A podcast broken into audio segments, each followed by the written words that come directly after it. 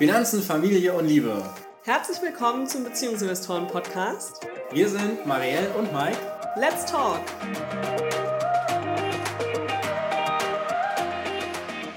Herzlich willkommen im Beziehungsinvestoren Podcast. Heute mal wieder mit einem Paar zu Gast. Und zwar ein ganz besonderes Paar, denn ich habe damals ein Fernstudium im Master gemacht und da habe ich Margot kennengelernt, die dasselbe wie ich studiert hat. Und jetzt haben wir einige Zeit nicht miteinander gesprochen, aber heute im Podcast ist sie hier zusammen mit ihrem Mann. Die beiden leiten ein Familienunternehmen in der Hotellerie. Das heißt, die beiden haben mehrere Hotels und bringen dieses Business gemeinsam voran und werden uns heute davon erzählen. So sieht's aus. André Steiger ist nach Kochlehre, Betriebswirt und Praxis in der gehobenen Dresdner Gastronomie jetzt der Leiter der Steiger Hotels. Und äh, auf Reisen und Trendexpeditionen, zum Beispiel zuletzt in Bangkok, inspiriert er sich für seine Küche, um diese stetig weiterzuentwickeln. Genau, und Margot hat eben den Familienhintergrund, weil sie selbst in diesen Hotels schon aufgewachsen ist, die sie heute leitet und in der ganzen Branche quasi zu Hause ist. Herzlich willkommen, ihr beiden im Beziehungsinvestoren-Podcast. Toll, dass ihr da ja, seid. Vielen Dank. Ja, vielen Dank, hallo. So, jetzt haben wir ja schon ein bisschen was von euch gehört, aber es ist viel persönlicher, wenn ihr noch ein paar Worte zu euch sagt, was euch so ausmacht, was euer Unternehmen ausmacht wer ihr seid und was unsere Zuhörerinnen und Hörer von euch wissen sollten. Ja, also wir sind die Steigers, wie wir immer intern sagen. Wir haben uns 2014 kennengelernt, als ich äh, mit Marielle im Studium war, in der Tat, und äh, haben dann auch ganz schnell, rasend schnell entschlossen, eine Familie zu gründen. Und äh, dann konnte ich tatsächlich den André davon überzeugen, von der Großstadt mit mir in die sächsische Kleinstadtprovinz zu ziehen und äh, dort eine Hotelexistenz aufzubauen. Und äh, ja, bisher hat es gut gehalten. Ja. Wir haben angefangen mit meinem Familienunternehmen, das meine Eltern hier 1995 äh, aufgebaut haben und haben uns dann seither äh, kontinuierlich weiterentwickelt und eröffnen jetzt Gott sei Dank trotz Corona äh, nächstes Jahr äh, unser viertes Hotel in der Region. Also wir haben insgesamt ungefähr 350 Betten in der Verwaltung. Das sind alles Vier-Sterne-Hotels und heute haben wir ca. 65 Mitarbeiter, für die wir verantwortlich sind dazu, weil das ja noch nie genug Stress überhaupt ist, ist ja dann 2015 noch unser Sohn Lorenz auf die Welt gekommen. Der ist jetzt vier, wird fünf und äh, wir hoffen, dass er dann uns später mal ablöst. ja, da sind wir auch gut dabei. Er macht jedenfalls schon kräftig mit. Manchmal sitzt er auch schon in der Rezeption und macht mit Check-in. Ja, das stimmt. Sehr gut. Wird direkt in die richtige Richtung bewegt. Ja, genau. okay. André, möchtest du uns auch ein bisschen was über deinen beruflichen Weg erzählen? Wie bist du denn zu, in dieses Familienunternehmen gerutscht? Ja, also wie schon gesagt wurde, ich habe meine Kochlehre gemacht in Dresden. Danach bin ich ins Gourmet-Restaurant Customers gekommen. So nach ungefähr zwei Jahren habe ich gemerkt, man kommt dort einfach nicht mehr weiter. Irgendwie, man hat keine großen Aufstiegsmöglichkeiten. Ein Restaurant ist ja immer begrenzt. Mhm. Höchst ist ja der Küchenchef, Restaurantleiter, sowas. Und da dachte ich mir, mache ich Betriebswirt habe ich durch einen Bekannten äh, davon erfahren, der das ein Jahr vor mir gemacht hat. Und da bin ich dann direkt eingestiegen und da habe ich dann auch Margot kennengelernt. Sie war nämlich eine Dozentin von mir an der Betriebswirtschaftsschule. Was lustig war, ich war ja der Jüngste in der Klasse und sie ist ja noch ein Jahr jünger. Also das war verrückt. ja, so haben wir uns dann quasi in den zwei Jahren öfters gesehen. Und dann hat sie irgendwann hat sie dann Stellengesuch geschaltet für ein Hotel und es klang sehr interessant und dann habe ich mich drauf beworben. Dann haben wir dann beim Blumenball zusammengearbeitet, erst mal ein Catering gemacht und dann bin ich dann eingestiegen. 2014 war das Jahr. Seither habe ich nicht bereut. Äh, es war wirklich eine Möglichkeit für mich, den Job dann anzunehmen. Na, gerade nach dem Betriebswirt wollte ich ja dann nie weiter als Koch arbeiten, sondern konnte ich gleich in eine Führungsposition einsteigen und dann ist das, hat es quasi mit uns dann angefangen, kurze Zeit später. Gleichzeitig hat sie ja noch das Apart-Hotel dann gekauft, ihr erstes Hotel der Selbstständigkeit. Das war dann wirklich verrückte Zeit. Quasi sind wir dann zwei Monate, nachdem ich angefangen habe, sind wir dann zusammengekommen. Ja, noch nie zu Hotelakademie-Zeiten, ne? genau, nur dass das, das hier genau ist. genau. Okay, und ja. wie sieht denn euer beruflicher Alltag heute aus? Wie teilt ihr euch denn so den Alltag auf mit Kind und Business und beide da drin involviert? Naja, sagen wir so, der Alltag ist eigentlich gut geregelt. Ich bringe meistens den Lorenz in den Kindergarten. Marco fängt ja schon eher an zu arbeiten. Meistens steht es ja schon zwischen sechs und sieben auf irgendwann und geht dann ins Büro oder geht nochmal in die Rezeption, guckt, ob alles in Ordnung ist. Und dann mache ich so Kind fertig so. Ach, er schläft sehr gerne, wir müssen dann immer weg. Zurzeit ist er ein Langschläfer. Richtiges Gastro-Kind ist er geworden, weil er geht spät ins Bett und steht spät auf. ein Tag ist eigentlich unkompliziert. Ich gehe dann, gucke nach dem Frühstück in den Hotels, fahre rum, mache den Büroalltag, dann mache so einen Teildienst und dann nachmittags gehe ich dann abend oder abend, beziehungsweise gehe ich natürlich auch in die Küche, ob im Sebnitzer Hof oder im Parkhotel und gucke natürlich, dass dort alles im Lot ist. Ja, also es ist, der andere regelt dankenswerterweise die meisten Sachen, die man alltäglich so mit dem Lorenz regeln muss. Kindergarten, Kinderarzt, diese Sachen, die sich halt, ich sage jetzt mal, werktags zwischen 8 und 17 Uhr abspielen und abends klatschen wir dann ab. Ist auch manchmal meine Schuld, dass er so spät ins Bett geht, muss ich sagen. bin jetzt nicht mehr so stark im operativen, ich bin eigentlich gar nicht mehr im operativen Geschäft, aber wenn ich dann halt durch bin mit meiner Arbeit, dann wechseln wir sozusagen ab und abends oder Wochenende ist dann äh, mein Part. Wir versuchen uns tatsächlich einen heiligen Sonntag also ähm, zu erhalten. Wir haben uns auch dazu entschlossen, da sind wir hier aber der krasse Außenseiter in der Region. Also ähm, unsere Hotels haben alle einen Ruhetag. Das ist ja sehr unüblich, also äh, in der Hotellerie. Also ich kann mich immer überhaupt nie entspannen, wenn unsere Läden offen sind. Da bin ich quasi auf permanentem Modus und deswegen haben wir gesagt, wir machen einen Son also einen Tag, immer Sonntag machen wir die Läden zu. Das kommt auch unseren Mitarbeitern sehr gelegen, weil ja Sonntag der klassische Familientag ist und haben dann einen gemeinsamen Sonntag zur Verfügung, wo wir äh, als Familie auch was unternehmen können. Ja, das ist, das ist sehr spannend. Das ist eine, habe ich so auch noch nicht gehört in der Form, das äh, so zu, äh, hinzubekommen. Das finde ich echt toll. André, wie ist es denn für dich in der Rolle als Papa und dieses, äh, wie Margot gerade gesagt hat, Geschäft 8 bis 17 Uhr mit dem Kleinen zu übernehmen? Das ist ja in unserer Gesellschaft als Mann doch noch eine recht untypische Beschäftigung. Das, am Anfang, wo er uns auf die Welt gekommen ist, habe ich das besonders gemerkt, im ersten Jahr so, wenn man dann zum Kinderarzt geht nur als Mann. Wir hatten da unsere alte Kinderärztin, die Frau Schaffra, die war noch vom älteren Schlag und so und die wollte eher lieber mit der Mama reden. Hat mich nicht ganz für voll genommen, quasi. Hat man auch gemerkt in manchen Aussagen. Oder wo es dann im Kindergarten war, äh, die erste Zeit, war ja dann doch, wo ist denn die Mama und so. Aber mittlerweile geht das. Man kennt sich ja jetzt schon seit ein paar Jahren im Kindergarten und sowas. Die Leute, die akzeptieren das. Wir sind ja hier in einer Kleinstadt, da ist man ja, da kennt man sich mal eher vom Sehen her und so. Und da weiß man schon, wer jetzt mit dem Kinderwagen unterwegs ist und wer nicht. Sagen wir so, nach ungefähr anderthalb Jahren hat sich das dann eingeschliffen, dass, jetzt, dass ich meistens mit dem Lorenz draußen unterwegs bin. Häufig genug vorgestellt. genau. Gerade jetzt in Corona-Zeit war ja dann, wo der Kindergarten zu war, waren wir ja doch dann äh, noch mehr zusammen, wie jetzt vorher.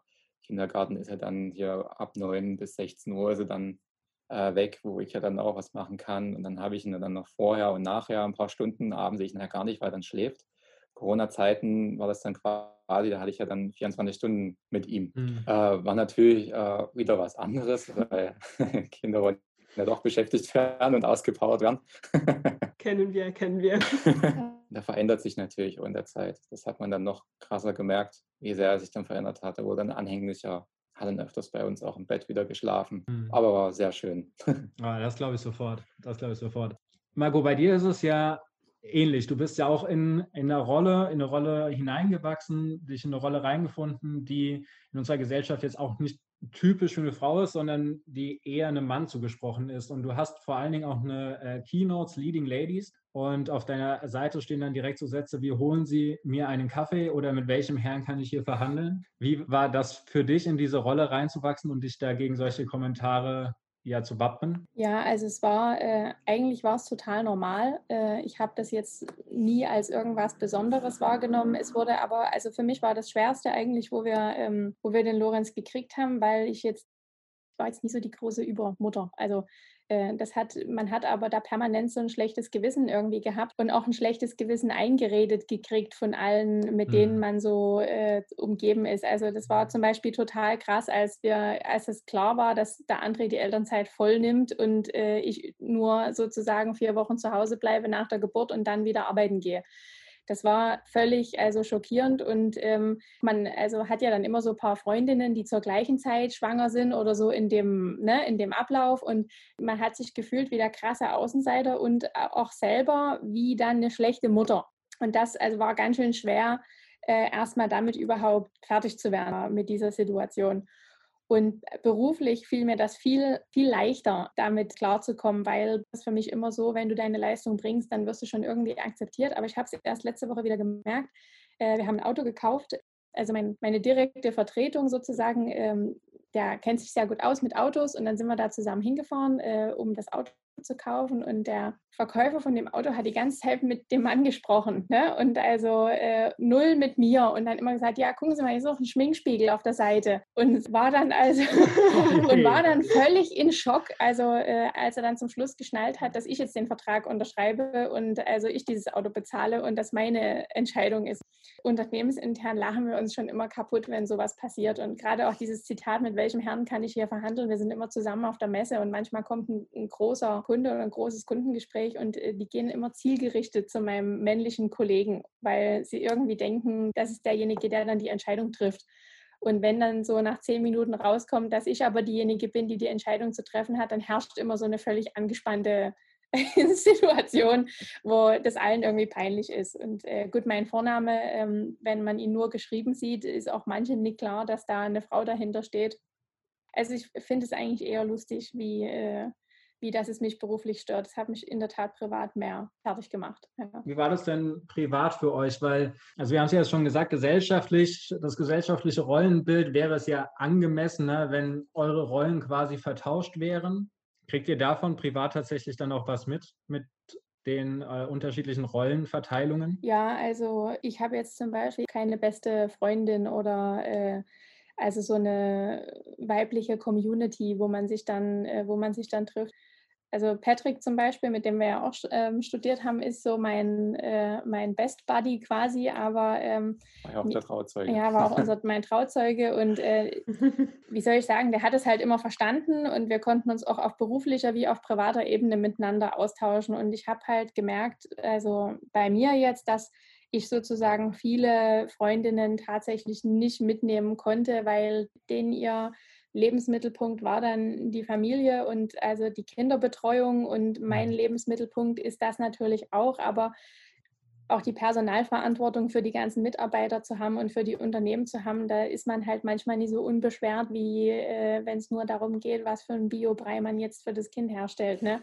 Also äh, ich finde das mhm. total okay, also äh, dass das so ist, aber ich habe einfach vermisst, dass andere Frauen eine Entscheidung mehr hin zum Beruf genauso akzeptieren. Ich finde, da hat die Emanzipation ein Problem in unserer eigenen Reihe quasi. Also mehr wie von, mehr mhm. wie von außerhalb. Also ich, habe, ich hatte jetzt nie die Wahrnehmung, dass es eine große Überraschung war, dass du Elternzeit nimmst. Also, das, also jetzt unsere Familien oder so, das war überhaupt ja. kein Thema. Mhm. Das ist ja ein bisschen wichtig. du kümmerst dich ja quasi ums Hotel. Ja, also die Familie hat es gut aufgenommen so und äh, haben da auch nichts gesagt. Die haben sich auch nicht gewundert oder gefragt, warum das jetzt? Wieso macht denn das die Mutter? Nee, oder so. Das war jetzt von der Familie her überhaupt nicht. Auch von den direkten Freunden auch nicht.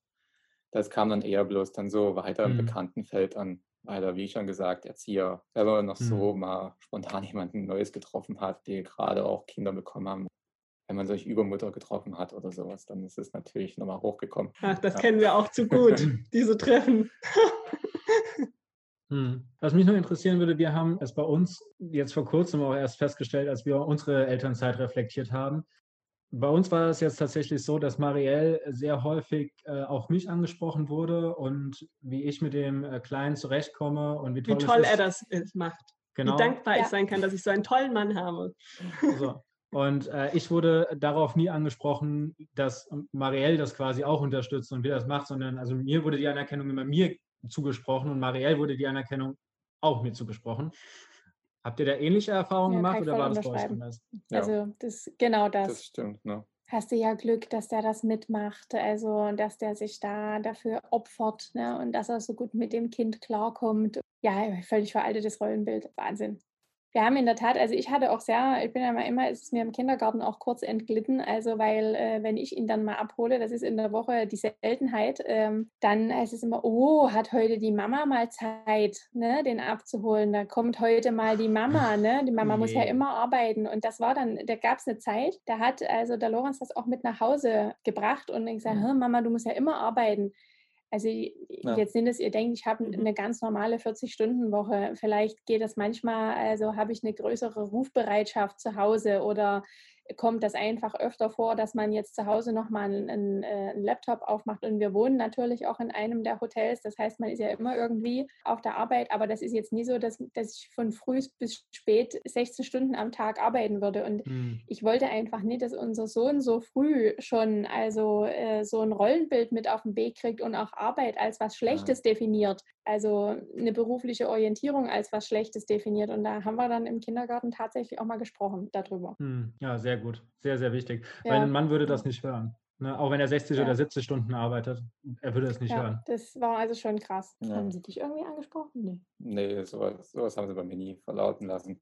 Also wenn ich sowas gehört hätte. Die meisten, die sagen das wahrscheinlich nicht im Bösen oder irgendwas, sondern die meinen das eher als Scherz noch. Manchmal sieht man es ja nur an, aber man nimmt es ja. halt, man fasst es halt natürlich anders offen, mhm. weil das ist ja, als wäre man dann minderwertig als Elternteil oder sowas, weil man keine Zeit hat wie das Kind und das ja ach so schlimm ist. Aber unsere Eltern mussten ja auch damals arbeiten, noch nebenbei oder heutzutage müssen ja auch alle arbeiten. Jeder regelt sein Leben irgendwie, egal in welcher Rollenverteilung das jetzt ist. Auf jeden Fall. Und vor allen Dingen ist es ja auch nicht so, dass also wenn man jetzt einfach mal zurückguckt, ist es ja so, dass äh, für die Erziehung eines Kindes immer ein ganzes Dorf verantwortlich war. Und es ja eigentlich eine recht neumodische Erscheinung ist, dass nur ein oder zwei Personen dafür verantwortlich sind, das Kind zu erziehen. Von daher ist es überhaupt gar kein Problem, wenn man andere Leute damit einbezieht, da gemeinsam an etwas arbeitet. Ja. Jetzt habt ihr ja schon ganz kurz die Corona-Krise angesprochen und habt äh, gesagt, wie das da mit der Kinderbetreuung anders war. Was hat denn dieses ganze Virus mit eurem Business gemacht? Ja, also das war eine harte Zeit. Ich will vielleicht sagen, das war eines der schwierigsten. Also die Entscheidung, jetzt alle Hotels von heute auf morgen zuzumachen, war eine der härtesten Sachen, die man hier bisher machen musste. Man musste ja dann auch Gäste anrufen und sagen, äh, die Auflage ist jetzt da.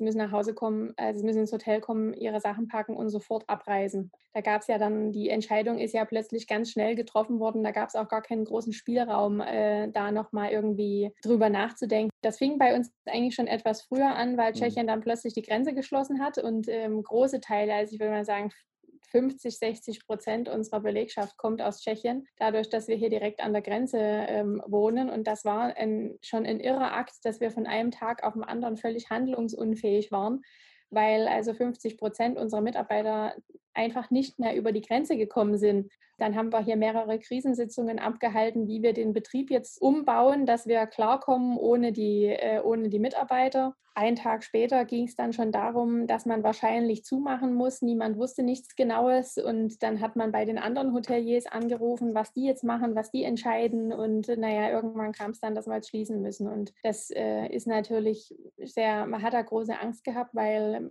also meine Unternehmen sind voll finanziert. Alle, da steckt natürlich überall ein kleiner Teil an Eigenkapital drin, aber ich habe ja erst mich mit, also ich habe mich ja schon mit 23 selbstständig gemacht und in der Zwischenzeit also äh, sind da jetzt vier Häuser dazugekommen. Wir hatten Anfang März für unser viertes Haus unterschrieben. Dann 14 Tage später stand man vor dem Nichts. Ne? Wir haben viel investiert in Wellnessbereiche, die ja dann völlig verboten waren, teilweise auch immer noch verboten sind. Ja. Dann vor allen Dingen aber die größte Angst war, äh, was passiert mit dem Personal, wie die Löhne bringen. Und äh, für uns war das ganz schwer, weil wir, also Januar, Februar, März ist bei uns die totale Ruhezeit, Schließzeit. Wir haben im Januar immer zu weil in der sächsischen Schweiz bewegt sich da nichts, also zu dieser Zeit des Jahres. Und im März geht es normalerweise wieder los. Also äh, und man kann wieder anfangen, das Winterpolster ist dann leer, man kann wieder anfangen, neu aufzubauen. Mental hat mich das sehr viel Kraft gekostet. Und das war auch eine Zeit, da war ich überhaupt nicht in der Lage, an dem Familienleben in irgendeiner Art und Weise teilzunehmen. Also ich bin dann immer nach Hause gekommen und wollte mhm. nichts sprechen und nichts erzählen. Und äh, das war Ja. Für euch bestimmt auch schwer. Das war ja, man hat es ja jeden Tag in den Nachrichten gesehen, da kam immer wieder was Neues, die Zahlen stiegen und man hatte natürlich Angst, wie lange geht das jetzt? Man hat sich ausgerechnet, wie lange erreicht jetzt unser Geld, was passiert jetzt, was macht der Staat? Der Staat hat ja doch sehr, sehr viel Unterstützung gegeben mit Kurzarbeit etc. und sowas. Gott sei Dank, weil sonst wäre das ja gar nicht abzusehen gewesen, was passiert wäre. Wie Margot schon gesagt hat, äh, das Winterpolster war weg, ja, gerade frisch aus der Nebensaison und jetzt müssen wir auf einmal noch Löhne bringen, dann waren ja trotzdem 60 60 Prozent von den Löhnen mussten wir erstmal vorschießen. Muss man ja auch erstmal stemmen können. Das Geld muss man auch erstmal haben. Wie ist die Lage jetzt? Jetzt überrennen sie uns gerade total. Also da, äh, ja. wir durften ja dann hier in Sachsen von einem Tag auf den anderen wieder aufmachen. Wir konnten dann noch gar nicht aufmachen, äh, weil wir dann ja erstmal, also es hat ja dann erstmal ein Hygienekonzept gebraucht und ja alles war, also die Hotellerie, die, die jetzt gerade da ist, ist eine völlig andere. Also das ist völlig verändert, das Leben. Im, wir haben auch, also auch das, auch die Zusammenarbeit mit dem Gast ist, äh, das Zusammenleben mit dem Gast ist mhm. völlig anders. Es macht zurzeit weniger Spaß als sonst. Ich freue mich sehr, dass sie uns jetzt überrennen, also äh, in, den, in diesem Sommerferienzeitraum. Wir müssen aber ganz klar sagen, dass es auch total auf die Sommerferien beschränkt ist. Also der Vorbuchungsstand und die Umsatzvorschau für die nächsten Monate, dann September, Oktober, November, Dezember, hat noch kein Vorjahresniveau erreicht. Wir vermuten, dass einfach auch der Mensch viel kurzfristiger bucht, jetzt ja, nicht mehr geneigt Angst. ist, vorher da irgendwas zu entscheiden. Mhm. Aber man lebt irgendwie in so einer großen Blase und hat Angst, dass die jeden Moment platzen. Mhm. Ja, wenn nochmal irgendwas wieder eine Schließzeit, also ein Shutdown dazwischen kommt oder so. Das weiß man ja momentan nicht. Man hat es immer im Hinterkopf, wenn man sich das anguckt, man freut sich gerade über das Geschäft und freut sich, dass man viel zu tun hat, dass die Mitarbeiter wieder alle da sind und äh, auch happy sind, wieder da zu sein. Ja. Viele von denen, das macht dann halt auch Spaß, aber es ist teilweise mit den Auflagen und so doch ein bisschen anders umgehen mit dem Gast. Ja, man hat das Risiko, dass es eine Infektion im Hotel gibt, ist natürlich auch enorm. Wenn es einen Fall gibt im Hotel, dann stehen wir wieder vorm Nichts. Ja, dann sind wir in einem Tag geschlossen, also dann wird getestet, 14 so. Tage Quarantäne, völliger Ausfall. Also das, man hat auch da haben auch mit jedem Mitarbeiter gesprochen und im Prinzip gesagt, dass auch bei der eigenen Freizeitgestaltung wir darum bitten, da Rücksicht zu nehmen. Also auf die aktuelle Lage, dass wir zumindest nie selber das Risiko darstellen. Aber mhm. davor mhm. hat man Angst. Ne? Gibt da auch unangenehme Situationen mit Gästen, muss man sagen. Es gibt ja die eine Gästegruppe, die total äh, überaktiv auf diese ganzen Regeln sind. Also die, denen kann es nicht sicher genug sein. Alle müssen Mundschutz tragen, Abstand mhm. halten und dann gibt es die, die interessieren sich schon gar nicht mehr dafür. Ja. Die tragen keinen Mundschutz mehr, die kommen auch äh, unserem Personal dann auch nah beim Sprechen und solche Geschichten. Und das beißt sich das natürlich dann ein bisschen. Merkt man ab und zu mal in den Gästereaktionen an der Rezeption mhm. oder sowas. Da ist dann das Beschwerdepotenzial ein bisschen höher. Ich denke, wir haben auf alle Fälle auch gute Lösungen gefunden. Versuchen natürlich auch alle Gäste zufriedenzustellen egal wie es kommt jetzt und egal was noch kommen wird. Also. Ja, das ist ja also zweifelsohne eine unfassbare Herausforderung, äh, vor der ihr da steht oder vor der ihr auch standet. Also auch die Frage ist, wie es tatsächlich weitergeht. Margot, dein, du hast eine Keynote, deine Bestselling-Keynote Danke für dieses Problem. Hat in Corona-Zeiten nochmal stark angezogen. war, war es irgendwann schwierig, an diesem Motto Danke für dieses Problem festzuhalten während der Krise? Ich bin leider kein positiver Mensch. Das, also der André hier, das ist so ein, äh, ja, der ist immer so, wir schaffen das. Ja, das wird schon alles. Und ich bin eher so, Gott, wir werden alle sterben. Ja, das ist also, das, also das, ich habe diesen, diesen Titel tatsächlich auch gewählt, weil das, ich sage mal, mein, weil ich mir das jeden Tag mehrmals einrede, ja, und, und das wirklich hilft. Also mir hat es wirklich sehr geholfen zu sagen, okay, das wird schon irgendwie weitergehen und einatmen, ausatmen, immer weitermachen. Irgendwann war ich auch mal so am, äh, am Durchdrehen wegen irgendwas und dann hat meine Mutter gesagt, weißt du, du wirst hier fürs Probleme lösen bezahlt. Also in dem Moment, wo es keine Probleme zum Lösen gibt, muss das auch niemand machen. Und das hat, also hat dann in mir so was ausgelöst und ich habe gedacht, ja, eigentlich ist es das. Also ein Problem ist so ein negatives Wort. Aber wenn man jetzt zurückguckt, wenn man ein Problem hatte und wie man das gelöst hat, jetzt oder wenn man auch die Krise als Problem betrachtet und wie man dann darauf reagiert hat, dann ist man da auch ein Stück weit stolz. Also ich bin stolz, dass wir das überlebt haben, überhaupt erstmal, ja, dass wir noch da sind, dass wir jetzt auch in keiner akuten Existenzkrise stecken, wo wir jetzt denken, wir können die Unternehmen ins nächste Jahr bringen, wenn ein schlechter Winter kommt oder sowas. Hm. Ist das so ein bisschen mein Mantra, das ich mir täglich vorsinge? Also um grundsätzlich eine positive Einstellung zu der ganzen Sache zu kriegen. Ich finde aber auch, dass das also für jeden Arbeitnehmer irgendwie wichtig ist, zu erkennen, dass Probleme eigentlich eine positive, eine positive Sache sind, auch wenn sie erstmal in einem negativen Mantel um die Ecke kommen. Hm. Okay, zu der ganzen problematischen Thematik habe ich jetzt noch ein gutes Thema. Denn wir sind ja im Beziehungsinvestoren-Podcast und da geht es ja. natürlich immer um Geld in der Beziehung. Wie ist es denn bei euch mit dem Geld? Wer ist denn euer Finanzminister? Ich. Ja, genau. ja, also Geld wir haben dazu Geld. Äh, das klingt jetzt blöd. Ich weiß gar nicht, ob man das in eurem Podcast überhaupt sagen darf. Aber da wir, ja hier, da wir, ja hier, äh, voll finanzierte Unternehmen haben, ist Geld im Prinzip für uns äh, nur bedrucktes Papier. Ja. Mhm. Ich äh, habe noch nie in die Rente eingezahlt zum Beispiel. Also ich war nie in meinem Leben irgendwo sozialversicherungspflichtig beschäftigt. Also ist manchmal, wenn man das erzählt, äh, ein großer Schockzustand auf allen Seiten. Macht dir keinen Unterschied. Genau. also es ist, äh, es ist bei uns so, dass wir haben nicht ein gleiches Einkommen jeden Monat. Ne? Und wir äh, wissen ja auch nie, was wir im Oktober oder im November dieses Jahres äh, für ein Einkommen haben. Das macht es natürlich für uns in der Praxis immer schwierig, eine finanzielle Planung zu machen oder zu entscheiden, was wann wie passiert, weil wir ja immer darauf angewiesen sind, wie viel Gewinn die Unternehmen machen. Mhm. Es ist also, wir nehmen uns einen festen Betrag raus äh, aus dem Unternehmen als Familie, den wir zum Leben äh, brauchen. Dann ist unsere Geldausgebepriorität äh, so ein bisschen unsere gemeinsame Freizeit tatsächlich. Also wir sparen nie am Urlaub um zum Beispiel, weil äh, wir sagen, wir müssen immer so viel wir müssen immer so viel, wir müssen immer so viel arbeiten und an den paar Tagen, die wir dann also weg können, wir sind meistens 14 Tage im Jahr im Urlaub. Also und an diesen 14 Tagen haben wir dann aber für uns definiert, dass wir da nicht sparen. Ansonsten versuchen wir uns natürlich fürs Alter was zurückzulegen. Also wir haben ein finanzielle Freiheitskonto, mhm. äh, wo wir das, was jetzt wirklich übrig ist und was wir sagen, das äh, stecken wir nicht wieder zurück in die Unternehmen, sondern das nehmen wir uns jetzt raus, wo wir das drauf äh, überweisen. Aber bei uns ist es immer so, wir wollen immer was am Unternehmen verändern, verbessern, umbauen, neu anschaffen. Das heißt, sobald irgendwas da ist, wird es wieder volles Rohr ins Unternehmen geschossen. ja, das Geld muss fließen. Ja, genau. Wir haben auch ein gemeinsames Konto. Also es ist geil. Es gibt bei ja. uns, äh, es gibt bei uns jetzt keine so eine krasse Geldorganisation. Das Und hat das Thema Geld jemals zu Konflikten zwischen euch geführt oder war es immer ein entspanntes Thema? Gab es eigentlich noch nie, dass wir deswegen gestritten haben. Also wegen Geld nie. Das war nie die Frage. Weil wenn irgendjemand von uns äh, sich was unbedingt kaufen möchte, konnte das ja immer, weil wir haben ja dann immer noch irgendwas Privates, haben wir ja da wenn jetzt zum Beispiel ich mir für meinen Sport irgendein Gerät kaufen würde, sowas, dann überlegt man sich das selber, braucht man jetzt wirklich, ne, ist es das wert? Ja, und dann kauft man sich das. Ist auch für einen Lorenz, wenn wir Sachen holen, dass ich ein Spielzeug haben möchte. Also wenn wir jetzt mal zum Beispiel in die Stadt gehen, kriegt er meistens noch so eine kleine Belohnung, weil er so brav war, wenn wir zusammen essen waren, weil das machen wir ja quasi, wenn wir essen gehen, machen wir es mhm. mehr für uns wie für einen Lorenz. Und deswegen kriegt er meistens noch so selber eine kleine Belohnung, damit er auch was davon hat.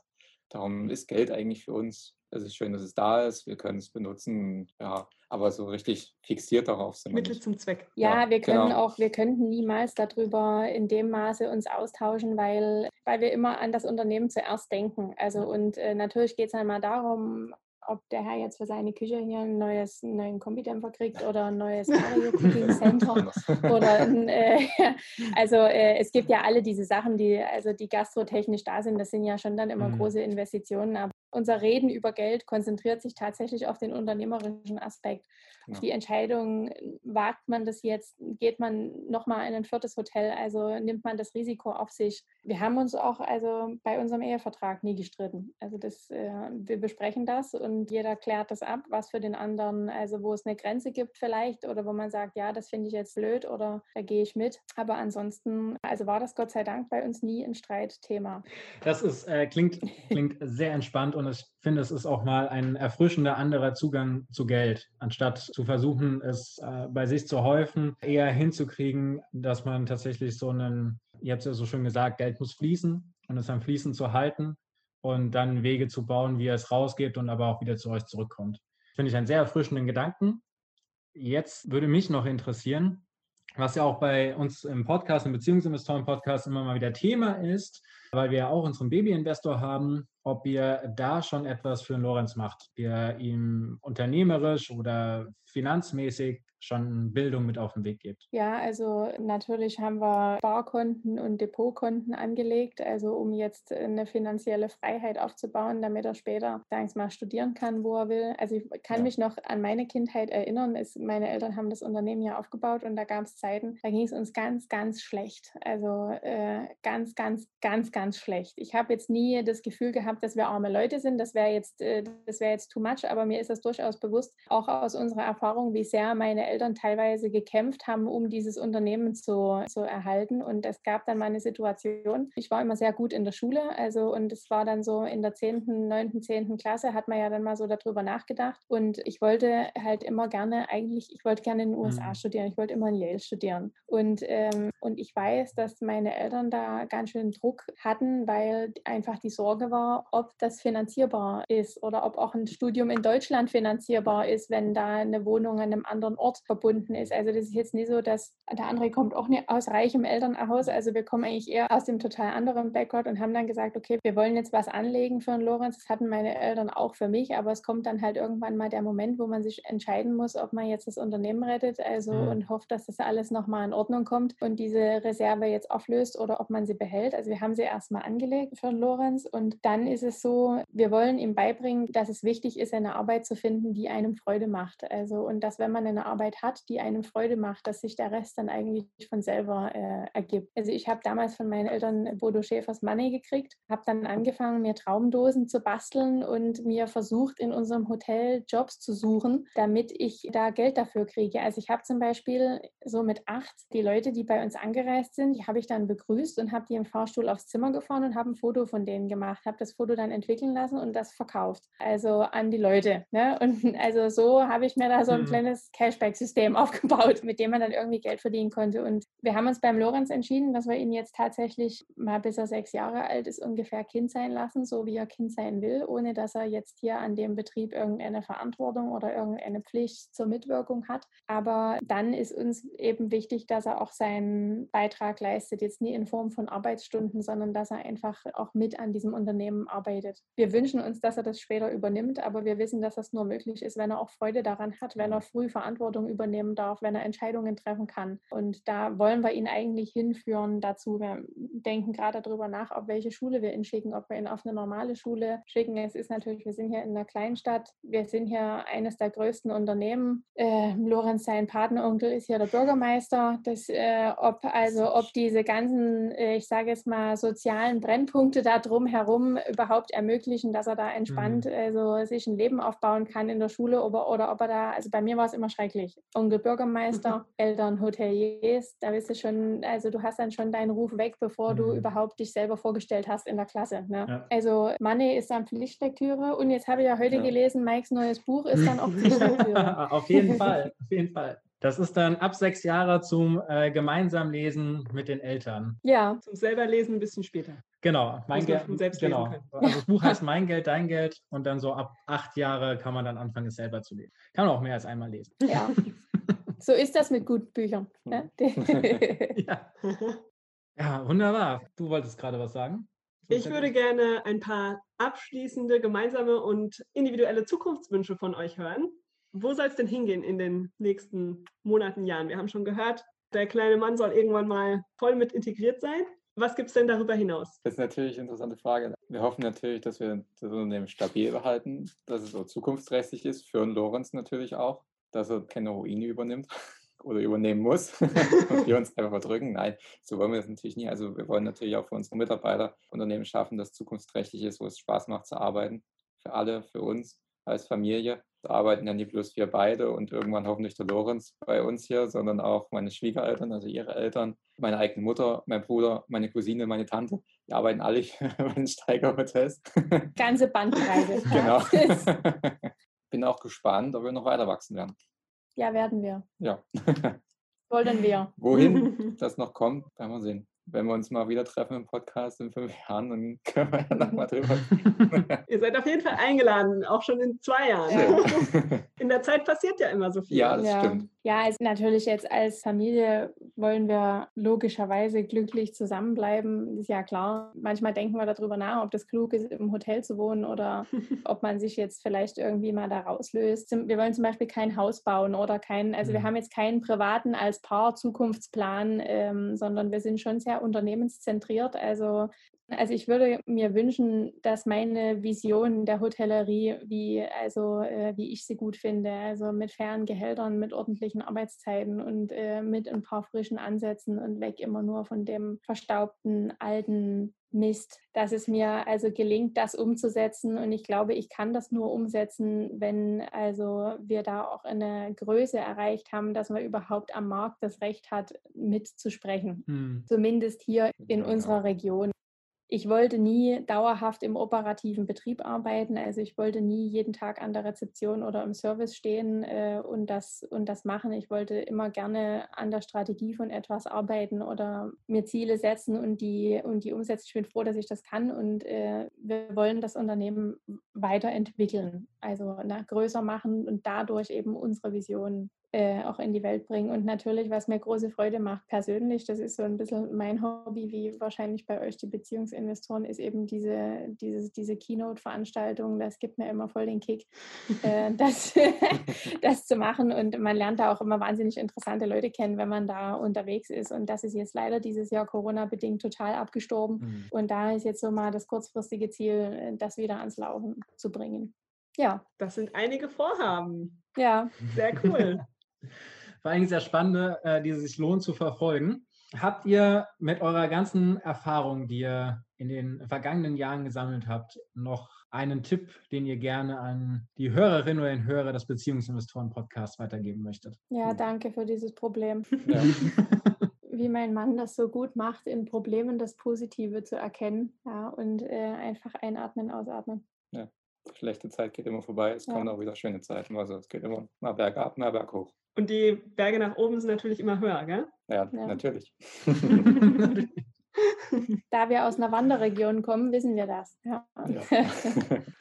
Alles klar, dann sagen wir schon mal vielen, vielen Dank. Möchtet ihr noch einmal kurz erzählen, wo euch denn unsere Hörer finden, wenn sie mehr erfahren möchten? Wo kann man euch denn online verfolgen oder eben auch einfach vorbeikommen? Also man kann uns gerne äh, online verfolgen unter www.steiger-hotels.com und natürlich äh, unter André Steiger oder Margot Steiger auf Insta. Ja, und ansonsten äh, ist man immer herzlich willkommen in der Sächsischen Schweiz. Wir haben hier vier sehr schöne Vier-Sterne-Häuser.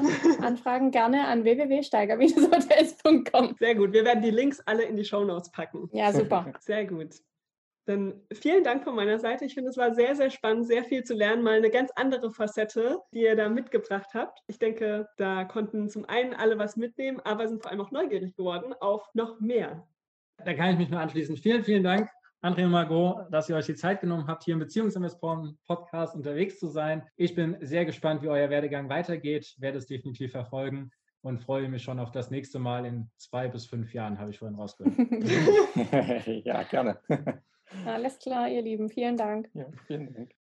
Für mich als ehemalige Touristikerin war diese Folge natürlich besonders spannend, um von André und Margot mehr über die aktuelle Situation in der Tourismusbranche zu erfahren und natürlich aus ihrem gemeinsamen Leben als Paar. Wenn auch dir die Folge gefallen hat, dann freuen wir uns sehr über deine Bewertung bei iTunes oder jeder anderen Podcast-Plattform und stehen natürlich auch für deine Kommentare, Fragen, Anregungen und Ideen per Instagram einfach nach Beziehungsinvestoren suchen oder per E-Mail an info at beziehungs-investoren.de zur Verfügung und freuen uns schon auf die nächste Folge, die du dir wieder anhören kannst im Beziehungsinvestoren Podcast wenn sie dann wahrscheinlich am nächsten Montag erscheint. Alles Gute bis dahin und eine gute Zeit.